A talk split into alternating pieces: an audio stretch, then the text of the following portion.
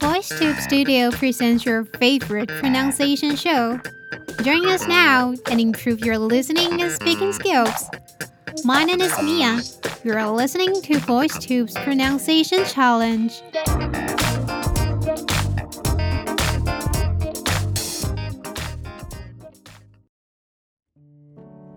Hello, VoiceTubers. I am Mia. In our life, we play different roles. Therefore, how to rapport with others becomes a quite important thing to learn.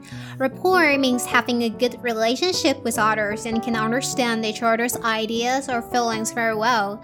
Today's video is about rapport. Well, now let's see the sentence first or you approach that in a negative way by being attacking, judgmental, argumentative, sarcastic, and that actually brings the same behavior back. I'll repeat the sentence again. Or you approach that in the negative way by being attacking, judgmental, argumentative, sarcastic, and that actually brings the same behavior back. Now let's see the pronunciation tips. The first word is judgmental. Judgmental. Separate the word into three parts. J U D G M E N T A L. So in the first part, J appears in the beginning and the ending of the part. And when you pronounce the sound, remember that your teeth should be closed. So it's J, J. Okay, now let's see the second part. Mantle. Mantle. The T here is flap T, so it's very quick and less air here. So combining all together, judgmental. Judgmental.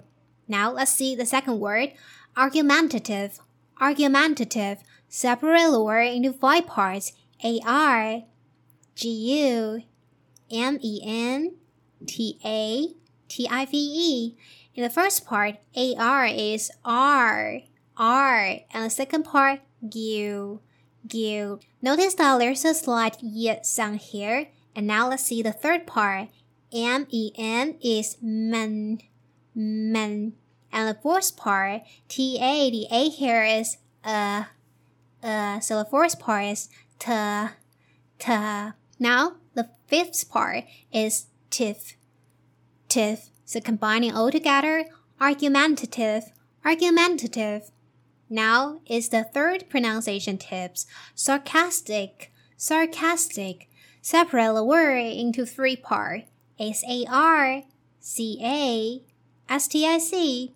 Okay, in the first part, A-R is R, R. The A here is A, A. So the first part is sar, Sorry. Now let's see the second part. C-A. The A here is a sound. So your tongue is close to the bottom of the mouth and the tip of the tongue is at the front of the mouth. So let's repeat again. E, e. So the second part is cat. Now the last part is stick, stick. The I here is a short I sound, so it's quick, stick. Combining all together, sarcastic, sarcastic. Now let's see the vocabulary. The first one is judgmental, judgmental. 形容词，动不动就批评人的。She's judgmental about everyone except for herself. 她只会批评别人。Number two, argumentative, argumentative. 形容词，好争辩的。 the discussion can never come to an end if you continue being so argumentative. 如果你继续这样争论下去，讨论永远不可能有结果。Number three, sarcastic, sarcastic，形容词，讽刺的。